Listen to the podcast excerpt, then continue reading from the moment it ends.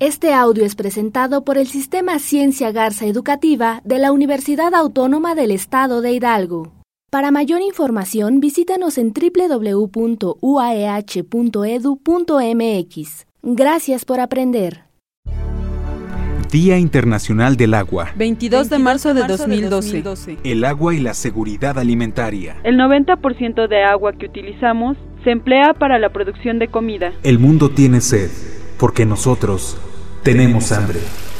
El 22 de diciembre de 1993, las Naciones Unidas designó que desde ese año, cada 22 de marzo se celebra un Día Mundial del Agua, de conformidad con las recomendaciones de la Conferencia de las Naciones Unidas sobre Medio Ambiente y Desarrollo en el capítulo 18, referente a recursos de agua dulce, de la Agenda 21. Se invitó entonces a los diferentes estados a consagrar este día, en el marco del contexto nacional, a la celebración de actividades concretas como el fomento de la conciencia pública a través de la producción y difusión de documentales y la organización de conferencias, mesas redondas, seminarios y exposiciones relacionadas con la conservación y desarrollo de los recursos hídricos.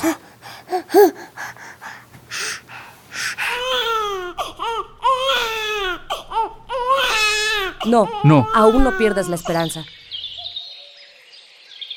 Por hoy, por hoy, todavía podemos hacer algo. Día Internacional del Agua. Radio Universidad Autónoma del Estado de Hidalgo, 997.